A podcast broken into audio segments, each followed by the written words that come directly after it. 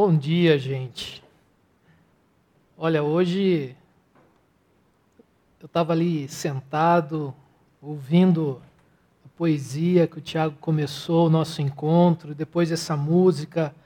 Eu estava ali louvando a Deus pela capacidade de alguns seres humanos a transformar o nosso dia a dia em música, em poesia.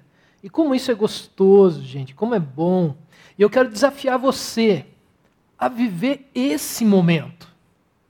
Eu quero convidar você a afastar qualquer coisa que possa tirar sua atenção, para que você viva hoje, agora, nesses próximos minutos que nós vamos ler a palavra de Deus, que nós vamos ouvir a voz de Deus.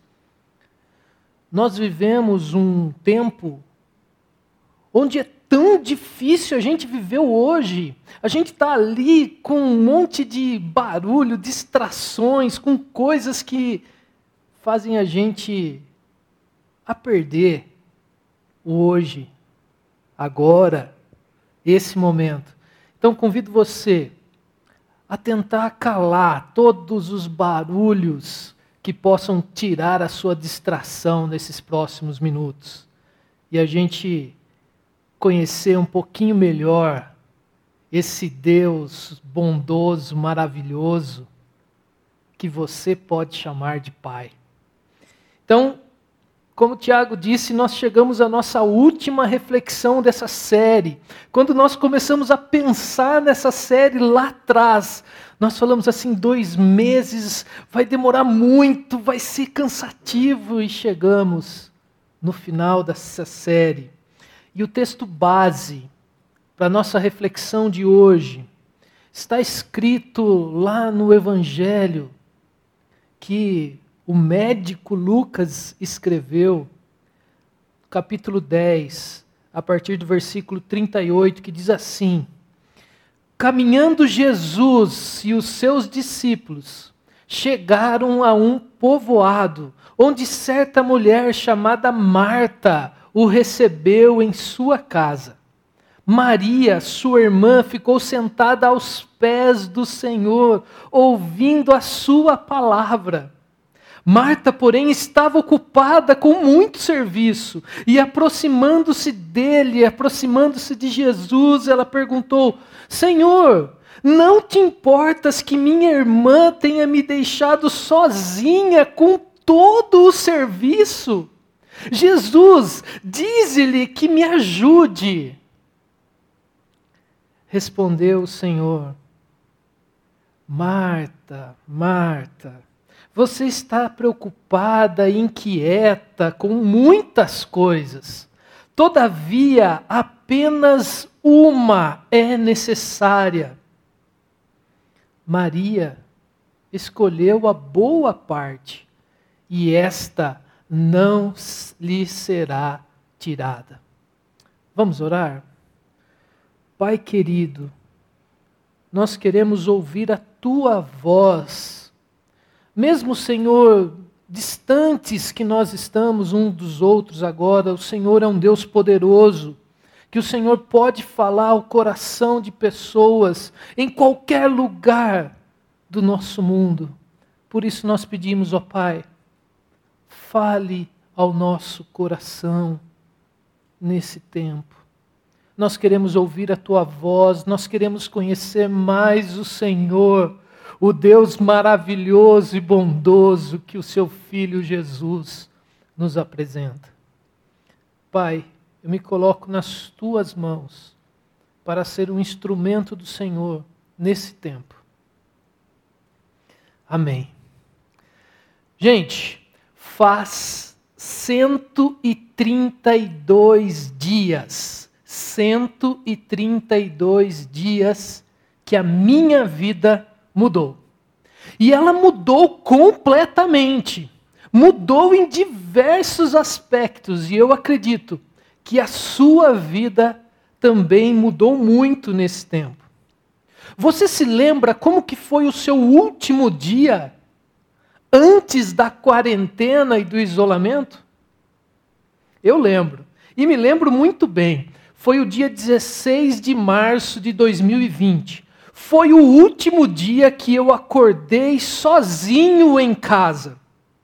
Era, um, era uma segunda-feira. Eu acordei por volta das sete e meia da manhã.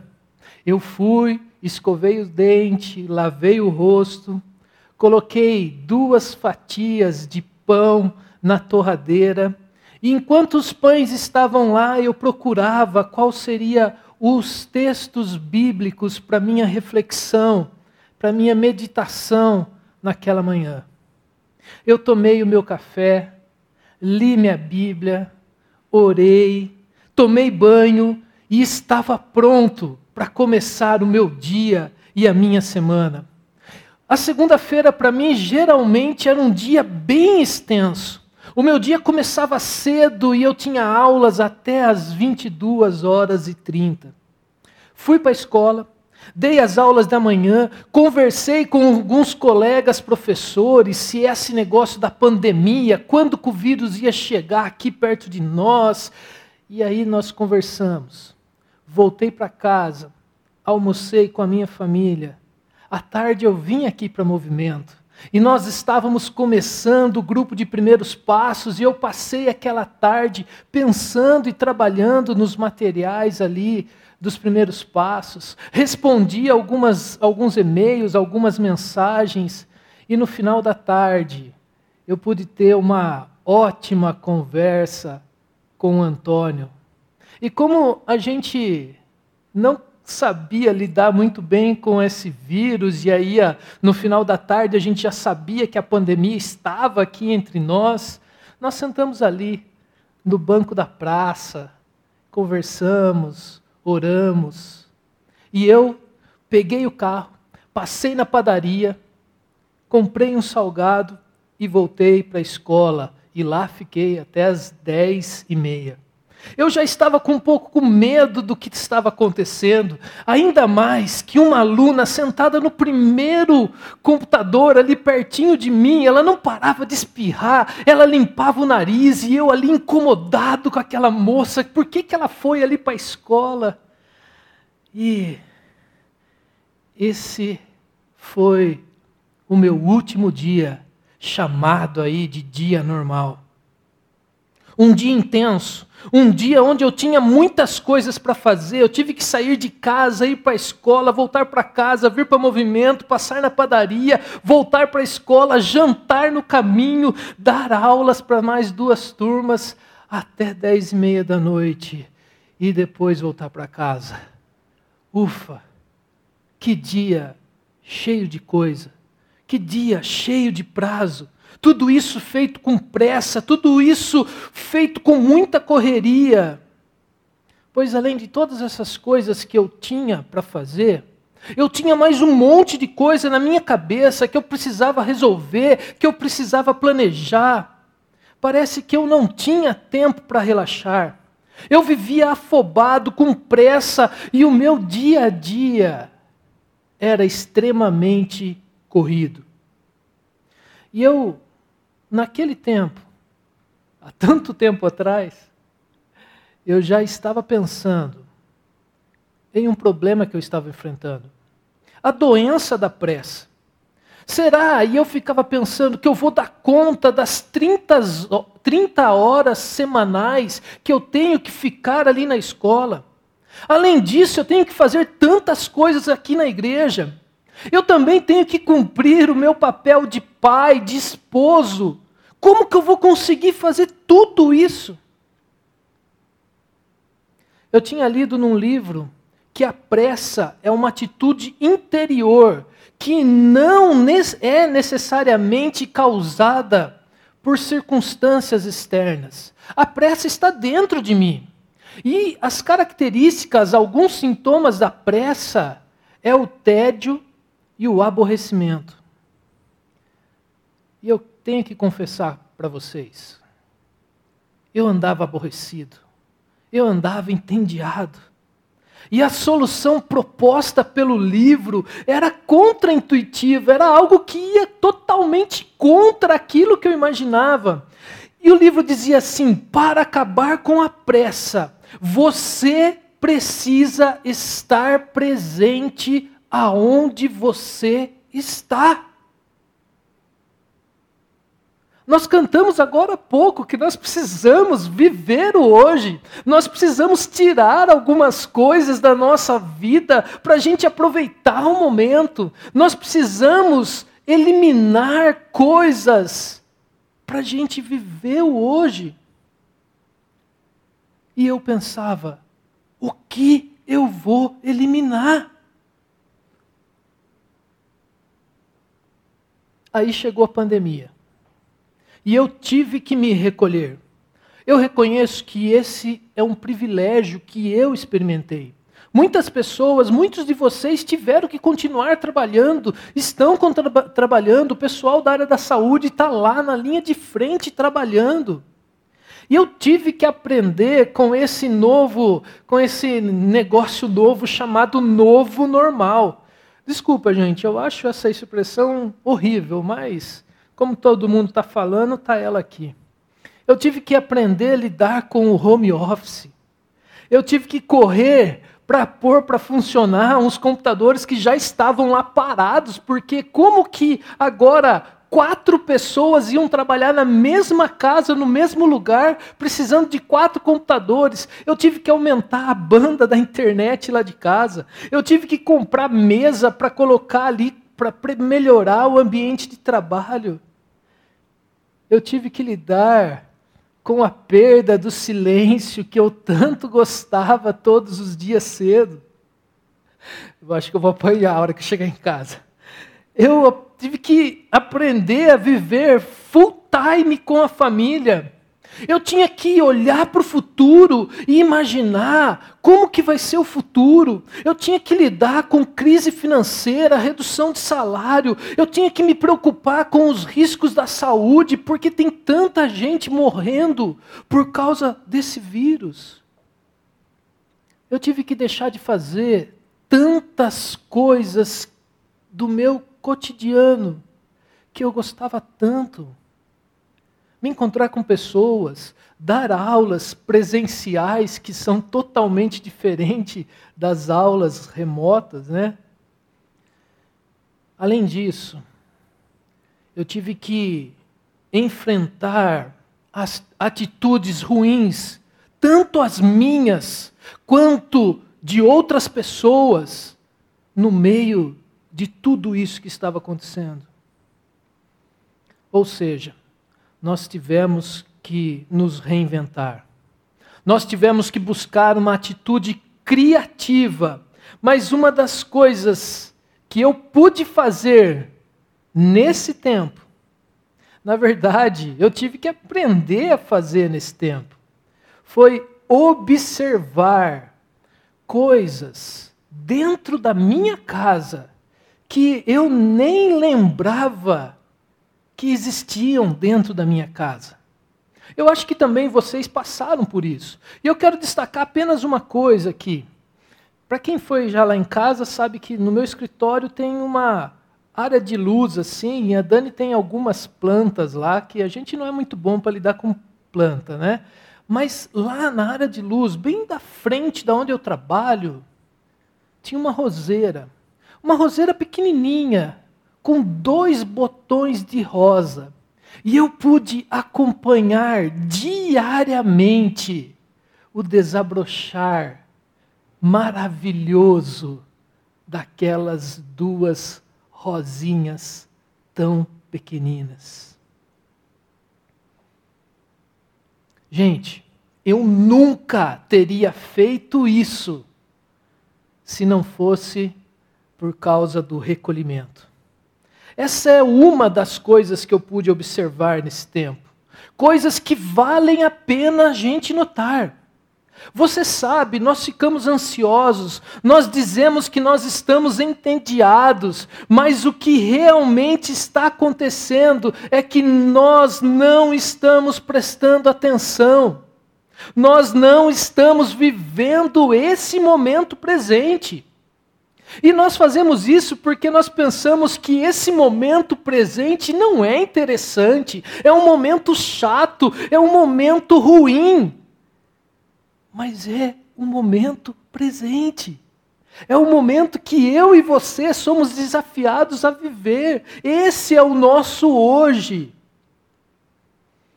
Eu tenho certeza que você descobriu muitas coisas nesse tempo.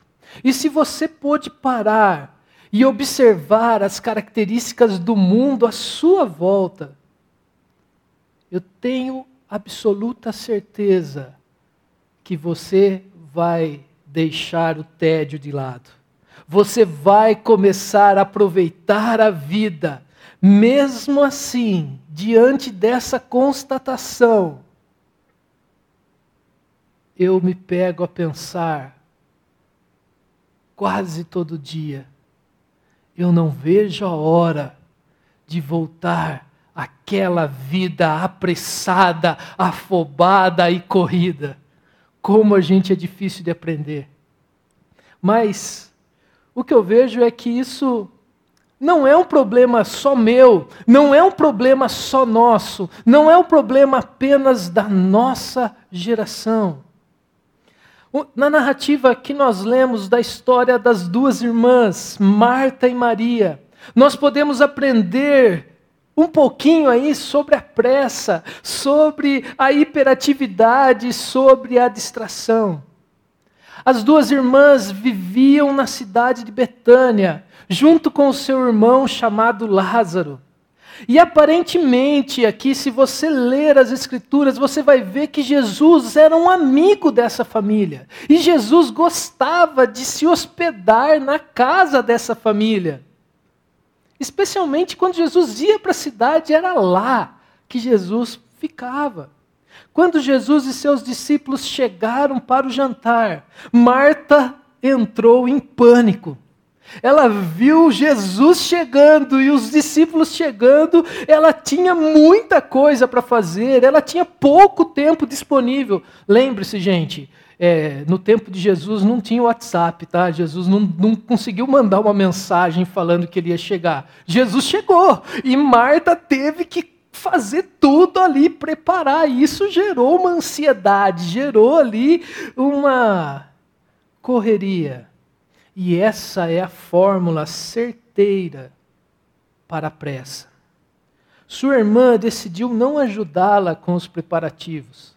Se coloque no lugar de Marta, gente. Maria preferiu ir lá, sentar aos pés de Jesus e ouvir o que Jesus estava falando. Marta confrontou Maria sobre esse comportamento e pediu a Jesus que repreendesse a sua irmã porque ela precisava de ajuda. Marta estava muito ocupada com todo o serviço. Ela era uma ótima anfitriã e ela queria que todo mundo se sentisse bem lá.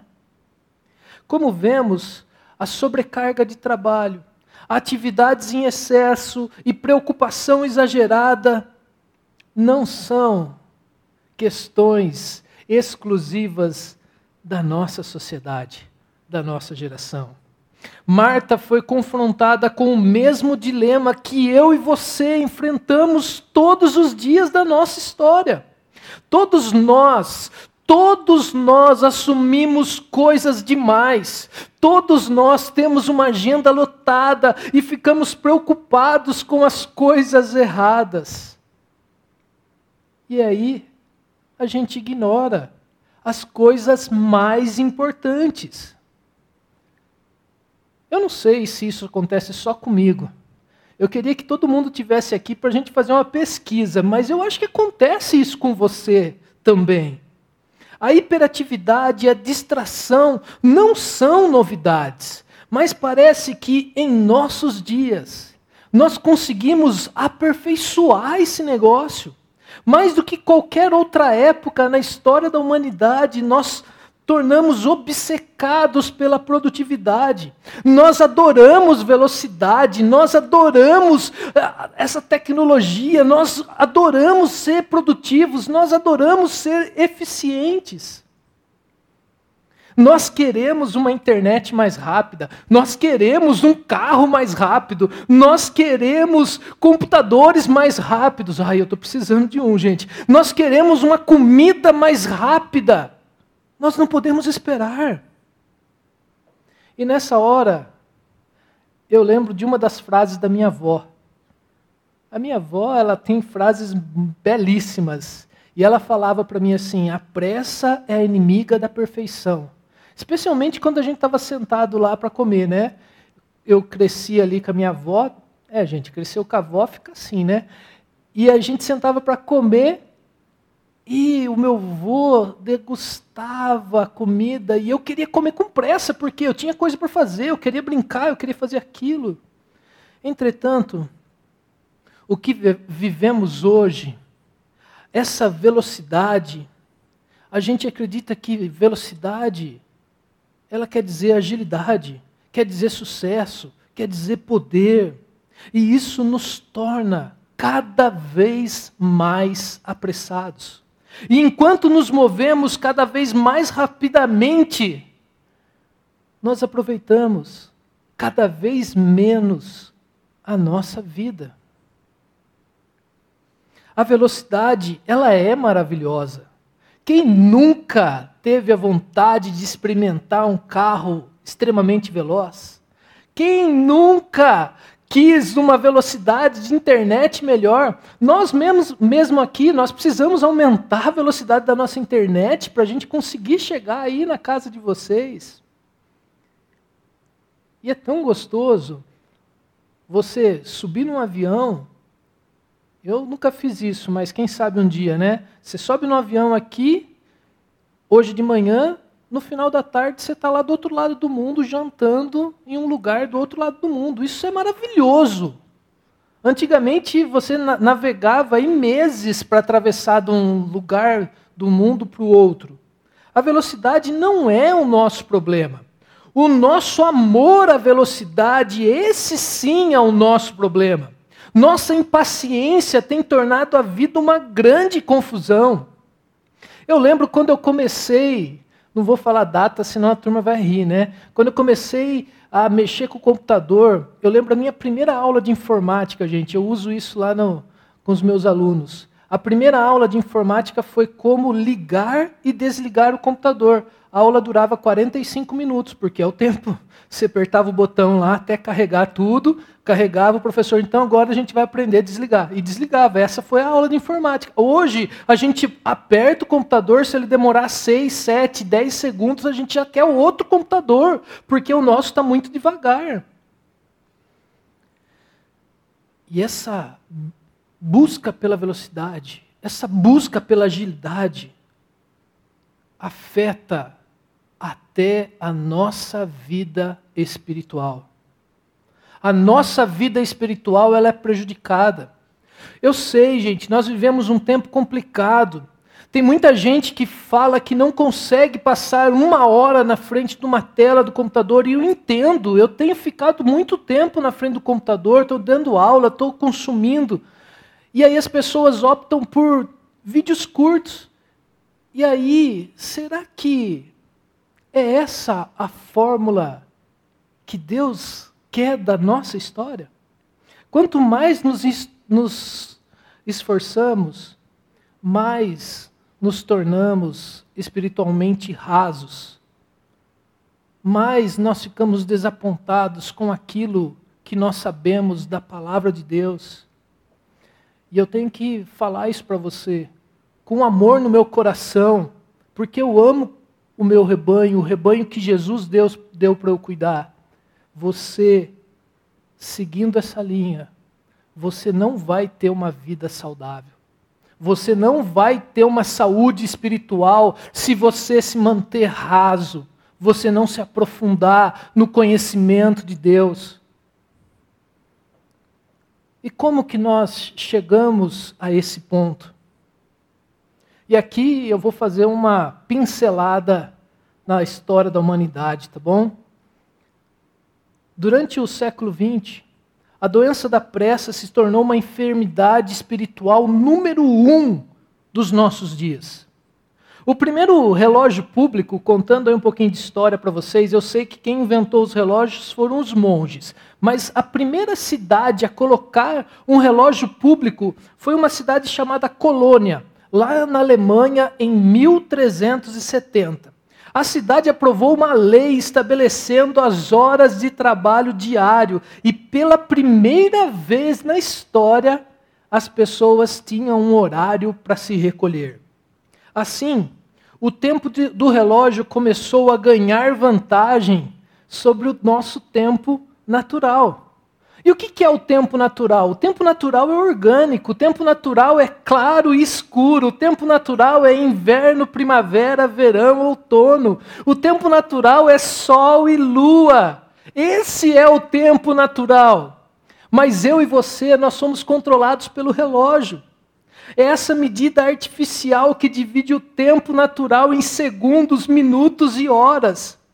A tecnologia é culpada pela nossa obsessão pela velocidade. Desde a primeira revolução industrial que começou lá na Inglaterra, a partir ali da segunda metade do século XVIII, com a invenção da máquina, surgiu uma visão totalmente nova do trabalho e da produtividade. A máquina, inventada lá no século XVIII, é o modelo de eficiência. Ela trabalha sem pausa, sem descanso, até quebrar. Aparentemente, criamos as máquinas para ajudar o nosso trabalho, para ajudar a nossa vida, para nos tornar mais produtivos. Mas houve também consequências que não estavam previstas. E aí eu vou trazer aqui uma citação do escritor Cal Honore. Esse livro tem em português Devagar, como o movimento mundial está desafiando o culto da velocidade. Olha só o que o escritor disse. Nós inventamos a máquina e depois a tomamos como nosso modelo de vida. A gente olha para uma máquina, a gente olha para o computador e a gente quer trabalhar e viver como uma máquina. A gente quer produzir o tempo todo, a gente quer produzir, produzir, produzir. Até quebrar. Em vez de encantarmos a nós mesmos, como encararmos nós mesmos como organismos orgânicos, flexíveis, fluidos, destinado ao descanso, à recreação, à alegria e à aprendizagem, nós passamos a olhar os seres humanos como nada mais que um outro tipo de máquina. E quanto mais parecidos com máquina nós formos, melhor, mais feliz nós estaremos. E aqui eu lembro dos primeiros computadores. Os primeiros computadores eram monotarefa. Eles faziam uma tarefa de cada vez. Imagine agora você explicar para um jovem, para um adolescente, que o celular dele vai voltar a ser monotarefa. Vai fazer uma tarefa de cada vez. Não dá. A gente quer ser multitarefa. A gente quer ser mais parecido com a máquina. A contemplação e o lazer se tornaram coisas do passado. Lazer, contemplação, passar tempo em solitude, passar tempo para ouvir a voz de Deus. Neto, esse negócio aí não dá, Neto. Esse negócio eu tenho que produzir. E agora que a gente está vivendo esse momento, a gente tem que produzir mais, a gente tem que fazer mais, porque nós estamos no home office. Aí no início do século XX, surge outro homem. O homem famosíssimo aí, o pessoal da administração com certeza já ouviu falar desse nome. Frederick Wilson Taylor. Taylor é conhecido como o pai da administração científica. Com certeza você da área da, da, da administração tem, conhece muito bem as ideias de Taylor. Eu só vou falar aqui que Taylor, o que, que Taylor fez? Ele mudou a narrativa do mundo que, que esse cara fez? Taylor pega um cronômetro e vai para o chão da fábrica. E lá ele começa a cronometrar cada processo de dentro de uma fábrica. Imagina como que esse cara foi amado nos dias dele, né? Taylor dividiu cada ocupação profissional com uma série de tarefas e mediu o tempo. E falava assim, ó, você tem 33 segundos para fazer a sua tarefa. Eu acho que as pessoas detestaram ele, né? Então, ele inventou meios de realizar tarefa de forma muito mais eficiente. Os funcionários ficaram bravos, mas a empresa e o mundo adorou. A produtividade aumentou. E ele chamou isso de o sistema. E ele disse que o sistema trouxe muito mais produtividade. E olha aqui as palavras assustadoras que ele escreveu em seu livro no ano de 1911. O livro chama Os Princípios da Administração Científica. No passado, o homem estava em primeiro lugar. No futuro, o sistema deverá ocupar essa posição. Taylor estava completamente certo. O sistema hoje ocupa o primeiro lugar na nossa vida. Sem hesitação alguma, nós nos curvamos ao Deus da produtividade. Nós sacrificamos a nossa vida, a nossa saúde, a fim de apaziguar esse Deus. O sistema de Taylor continua firme entre nós e ele remonta na nossa ética profissional. Se você for a qualquer drive-thru da nossa cidade, que é a única coisa que está aberta né, para a gente ir, e você parar ali na janelinha e ficar olhando pela janela, você vai observar que tem sempre uma pessoa controlando o tempo, sempre uma pessoa falando palavras de ordem para aqueles que estão na linha de produção. Esses restaurantes foram construídos sobre a narrativa dominante de Taylor. E o famoso ditado aqui que todos nós já ouvimos de Benjamin Franklin: tempo é dinheiro, talvez faça parte da nossa falsa narrativa. Tempo, logicamente, não é dinheiro. A narrativa por trás da citação de Franklin é que a produtividade determina o valor. Como resultado disso, nós vivemos a tirania do urgente. Isso dá à luz a gente uma moderna obsessão da multitarefa. Quanto mais coisa você faz, mais valor você tem. E esse mantra da produtividade, da competitividade está na nossa cabeça. Você vale aquilo que você produz. E isso leva eu e você, há uma narrativa que determina o nosso valor. Se você produz pouco, sinto muito, você vale pouco. Agora, se você produz bastante, aí você é alguém que vale bastante, é alguém de destaque. E eu não estou falando isso só fora das portas da nossa igreja. Eu não estou falando isso só lá no nosso trabalho. Infelizmente, essa narrativa está presente em algumas igrejas. Algumas vezes, essas igrejas operam sobre essa narrativa de Taylor. A igreja, agora não mais o sistema, é mais importante do que as pessoas. O sistema tem que funcionar, a igreja tem que funcionar. Eu conheço homens e mulheres, discípulos de Jesus, que estão exaustos por serem super atarefados em suas igrejas. Porque eles fazem as coisas direitas, então ah, aquela pessoa faz tudo certinho, então ela faz isso, ela faz aquilo, ela faz aquilo outro, e elas se tornam tão atarefadas que finalmente elas entram, elas entram em colapso. Satanás nem sempre aparece como um diabo vermelho, um monstro horripilante ou algo irrecusável como um objeto sexual.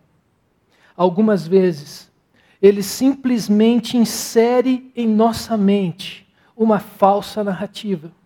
A falsa narrativa é: competi competitividade é igual a valor. Uma vez que essa narrativa esteja bem firmada dentro de nós, nós somos levados à destruição. Nós somos levados à destruição sem perceber. A narrativa pode soar quase cristã. Você tem que fazer, você tem que ajudar, você tem que fazer a igreja funcionar. Por isso que ela passa desapercebida. Nós podemos até pensar que nós estamos agindo bem, mas um dia acordamos e vemos que as coisas mais importantes para nós. E eu queria que você pensasse quais são as coisas mais importantes para a sua vida. Eu acho que o meu tempo com Deus é importante. Eu acho que o meu tempo com a minha família é importante.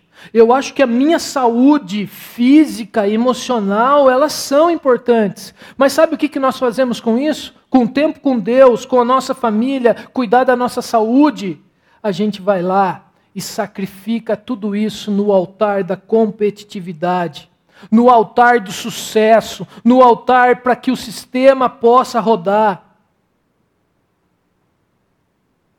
Como a maioria das falsas narrativas, essa narrativa em particular, ela contém também uma dose de verdade. Com certeza, é muito bom ser produtivo. É muito bom fazer as coisas bem. A Bíblia, ela está cheia aí de advertências para que você faça aquilo que você for fazer, você faça de forma zelosa. Todo, tudo aquilo que Deus der para você fazer, você tem que fazer bem feito. E aí, quando as pessoas chegam a uma igreja, todas elas se comprometem em servir com as suas orações, servir ali com a sua presença, com os seus dons e trabalhos. Mas nós podemos estar certos de que Deus não nos chama para compromissos exagerados. Eu e você, nós que fazemos isso, nós fazemos isso porque nós seguimos a nossa narrativa dominante. Nós seguimos a narrativa do sucesso, da competitividade. Nós pensamos que essa narrativa é muito mais importante do que o bem-estar da nossa alma. Os aspectos mais importantes da nossa vida, eles não podem ser feitos de forma apressada. Nós não podemos amar de forma apressada, nós não podemos pensar, nós não podemos comer, nós não podemos rir, nós não podemos orar com pressa. Alguém já disse que a melhor forma de demonstrar o amor é investindo tempo. Nós cantamos aqui que nós queremos passar tempo com os nossos filhos. Nós queremos dar um tempo de qualidade aos nossos filhos. E se você tiver um filho aí que não é mais bebezinho, ele já tiver uma certa idade, senta com ele depois disso daqui e pergunta para ele assim: Filho, filha, qual foi o melhor dia da sua vida junto comigo? Eu não tenho dúvida que ele vai falar para você ou ela vai falar para você: Pai, foi aquele dia que nós sentamos e passamos a tarde toda jogando, fazendo um almoço ou brincando. Ele não vai falar do presente que você deu. Ele não vai falar do tempo que você ficou se matando, trabalhando para dar um videogame novo.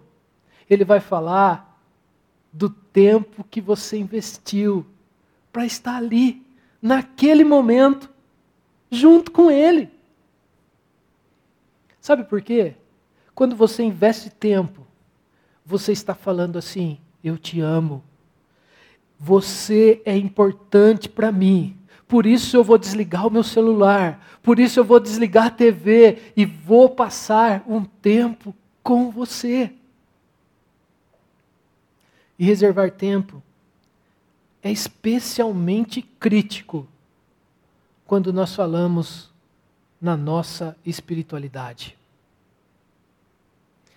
Em nossa vida espiritual, nós não podemos fazer as coisas com pressa. Na nossa vida espiritual, nós precisamos investir tempo. Quando nós estamos com pressa, o que deriva aí do nosso excesso de atividade, nós não conseguimos viver com consciência e gentileza. Felizmente, Deus nunca, nunca nos chama para uma vida sobrecarregada e apressada. Nós falamos aqui toda semana que Jesus chama eu e você, porque ele, o fardo dele é leve. Podemos pensar que estamos sendo muito eficientes e que por isso Deus está orgulhoso de nós. Deus sabe muito bem que a nossa vida é cheia de trabalho, de tarefas, e isso que tem levado a gente a ficar longe de passar tempo aos pés de Jesus. Eu quero levar você a pensar: o que, que você tem aprendido, o que, que você tem tirado de lição nesse tempo de reclusão? Nesse tempo de isolamento social. Se você tivesse que escrever agora qual a sua maior lição nesse tempo de pandemia, o que, que você escreveria? Quem sabe, gente, não seja esse o momento para você realinhar as prioridades da sua vida. Quem sabe esse não seja o momento para você colocar as coisas no lugar e você continue seguindo a vida com as prioridades corretas. Por isso que nós precisamos olhar para as narrativas de Jesus. Eu e você, nós estamos toda semana aqui tratando das falsas narrativas e nós estamos olhando para as narrativas de Jesus, para que a gente consiga mudar as nossas narrativas pelas narrativas de Jesus. Esse é um processo, gente, não é algo que acontece da noite para o dia. Por isso, nós vamos voltar aqui à história de Marta e Maria. Nós precisamos ver o que Jesus pode dizer sobre uma vida sobrecarregada e apressada, como a minha e como a de muita gente por aí. Depois que Marta pediu a Jesus que admoestasse Maria, por não estar ali ajudando com os, afazeres, com os afazeres de casa, eu fico imaginando aqui a voz de Jesus. Eu acho que Jesus falou assim de forma gentil, de forma amorosa para Marta. Jesus disse assim: Marta, Marta, você está preocupada, você está inquieta com muitas coisas. Todavia, apenas uma coisa é necessária. E essa coisa Maria escolheu. Ela escolheu a boa parte. E por isso, eu não posso tirar isto dela. Eu gosto de imaginar né, a cena. Eu fico imaginando o olhar de Jesus para Marta. Eu fico imaginando as palavras saindo do dos lábios de Jesus. Ele fez isso porque Marta não merecia uma crítica dura.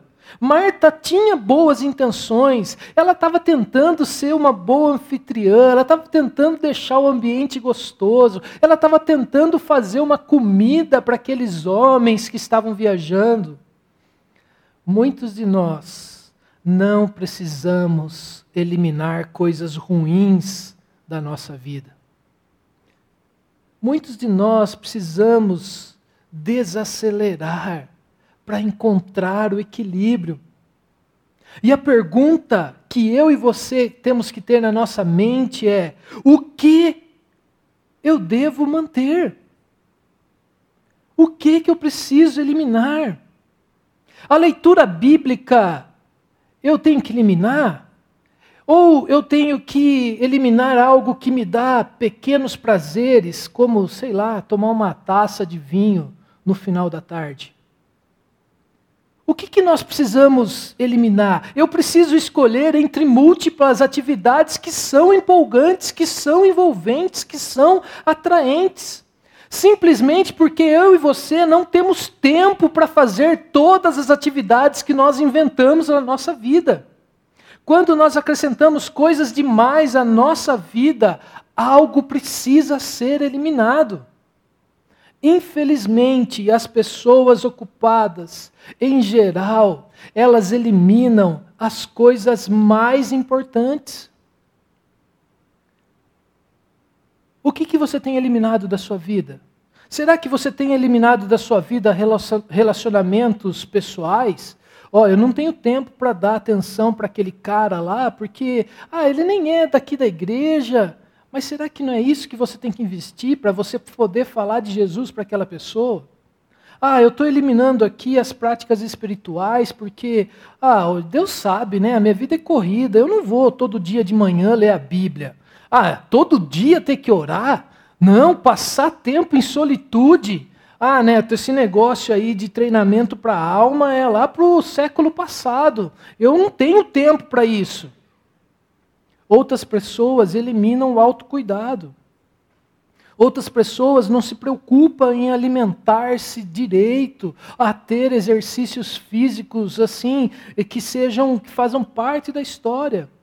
Jesus disse a Marta: apenas uma coisa é necessária. E essa coisa é ouvir Jesus. Jesus não disse que essa coisa era obedecer os mandamentos, embora obedecer os mandamentos também seja muito importante. A primeira coisa, a única coisa necessária era ouvir os ensinamentos de Jesus. E o mundo, ele nos afasta de ouvir a voz de Jesus. O modo de agir de Marta era bom, mas o modo de agir de Maria era muito melhor. Ela analisou a situação, ela avaliou o que era mais importante. Jesus estava em sua casa e estar aos pés de Jesus, ouvindo a voz do Mestre, era algo mais importante que ela poderia fazer. Marta foi induzida e distraída pela necessidade de servir. Em si mesmo, o serviço não é algo ruim, mas nem sempre o serviço é a melhor coisa a fazer.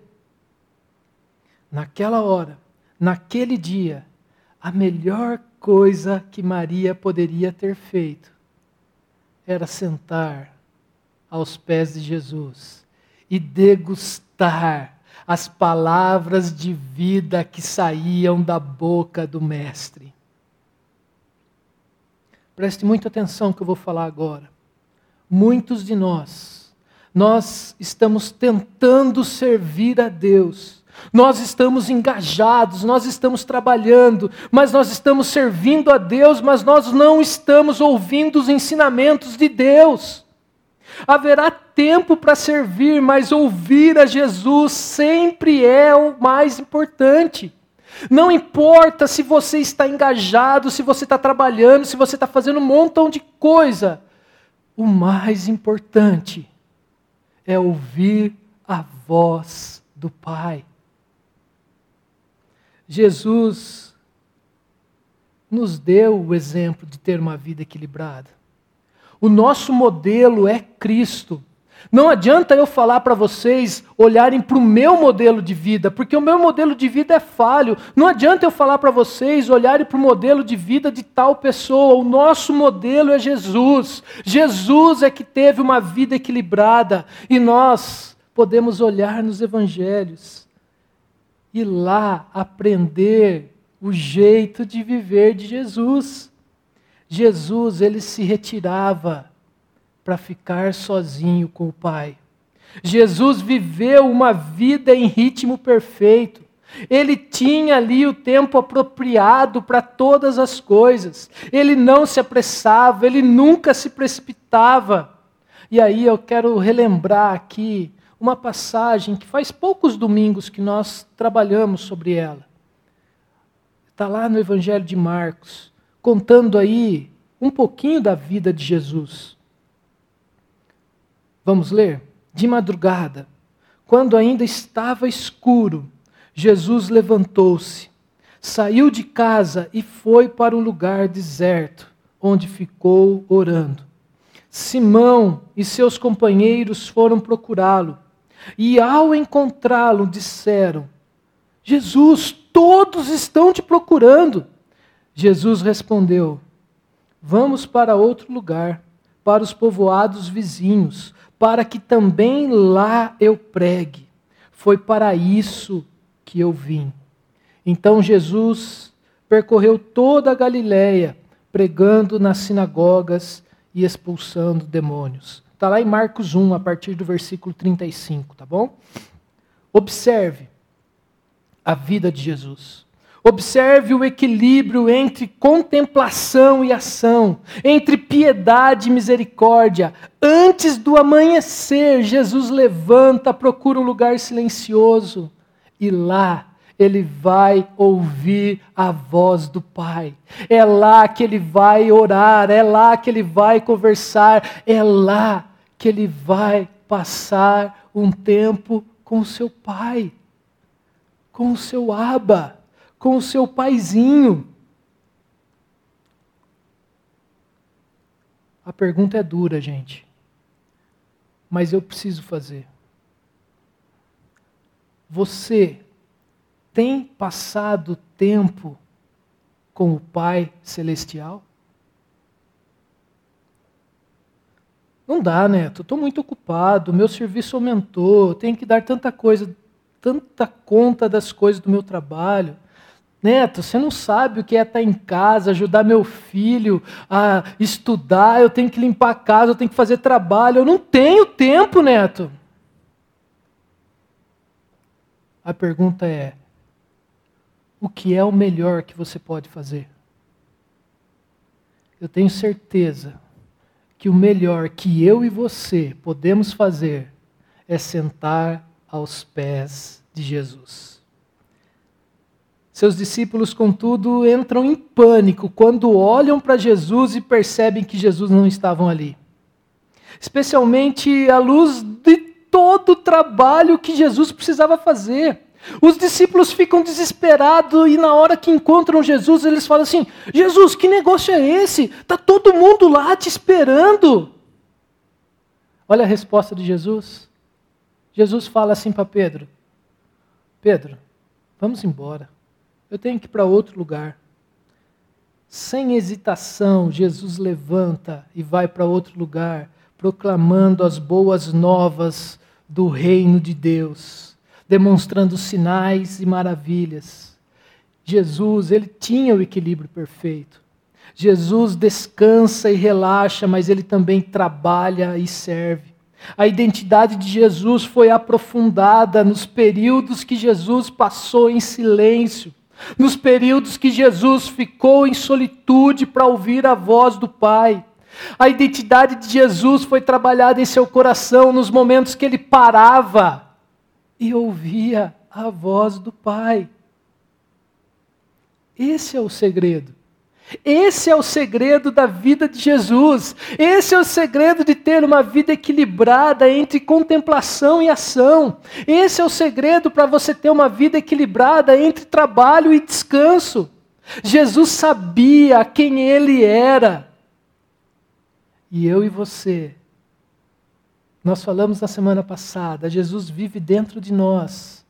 Eu e você que somos discípulos de Jesus, que já recebemos Jesus no nosso coração, nós precisamos olhar para a vida de Jesus e aprender o ritmo de vida de Jesus. Quando passamos tempo em silêncio, quando passamos tempo em repouso e contemplação, sentados aos pés de Jesus, nós ganhamos força para agir com sabedoria diante da agitação desse mundo. Esse mundo maluco, com pressa, atarefado, esse mundo clama para pessoas como eu e você, que aprendemos a viver o ritmo de vida de Jesus. Quando nós desaceleramos, quando nós pisamos no freio, nós podemos ouvir o Espírito Santo sussurrando aos nossos ouvidos que nós somos amados do Pai. Você é o amado do Pai. Você é uma amada do Pai. E então, nós podemos sair e refletir a glória de Cristo que está dentro de nós. Essa é a receita. Você quer ser uma pessoa diferente no mundo? Olhe para a vida de Jesus. É isso que o mundo está buscando. Mas como eu posso ter uma vida mais parecida com Jesus? A gente fala aqui semanalmente, a gente está buscando ser mais parecido com Jesus, mas nós vamos cantar daqui a pouco, não é só falar.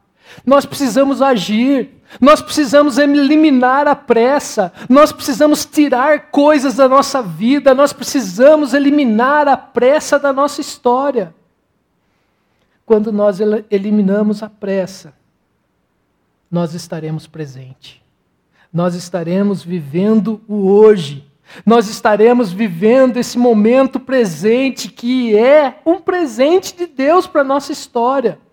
Nós nos tornamos conscientes do ambiente ao nosso redor. Nós, nos, nós conseguimos ver as cores que antes a gente não via, porque a gente passou muito rápido. Nós conseguimos sentir o cheiro de coisas que quando nós estamos correndo, nós nunca vamos sentir. Nós vamos ouvir os sons mais delicados desse mundo de Deus. Nós vamos sentir o vento bater na nossa face. Só assim nós vamos experimentar uma vida plena. Você quer ter uma vida plena? Passe tempo aos pés de Jesus. Passe tempo na presença de Deus. Para viver como discípulo de Jesus, você precisa estar conectado a Deus. Você precisa conhecer esse Deus, você precisa saber da história de Deus, você precisa ouvir a voz de Deus. A pressa não faz parte de uma vida bem vivida. Gente, a palavra de hoje corta o meu coração, porque eu vivo com pressa. A palavra de Deus, ela tem que agir no fundo da nossa história, porque a gente não dá conta. A gente está acostumado a viver desse jeito, a gente não consegue imaginar um mundo sem pressa. Imagine que você pegou seu carro e você tem um voo à tarde. Você sai com seu carro, fura o pneu do seu carro no caminho. Você chega no aeroporto lá, atrasado, e já começa a ver que você está atrasado. O que, que você vai fazer no aeroporto? Quais são os pensamentos que vão vir na sua cabeça? Você vai ficar desesperado. Se eu perder esse voo, minha vida está acabada, está tudo acabada. Como que eu posso caminhar de uma extremidade para outra no, no, no aeroporto sem que essa pressa atrapalhe a minha história. Você vai caminhar o mais rápido que você puder, mas se você perder o voo, não acabou a sua vida. Deus vai continuar com você você vai continuar sendo o filho amado do Pai. A pressa ela é uma condição interna, uma condição que todos nós temos e ela é baseada no meio. Porque no, no medo. Porque se a gente pensa assim, se eu não cumprir esse prazo, se eu não cumprir essa meta, se eu não fazer essas atividades, tudo está acabado. Se eu perder o avião, acabou a minha vida. Mas quando eu e você aprendemos a caminhar no ritmo de Deus, nós dizemos assim: se eu não cumprir o meu prazo, se eu não bater a minha meta, está tudo bem. Deus está comigo.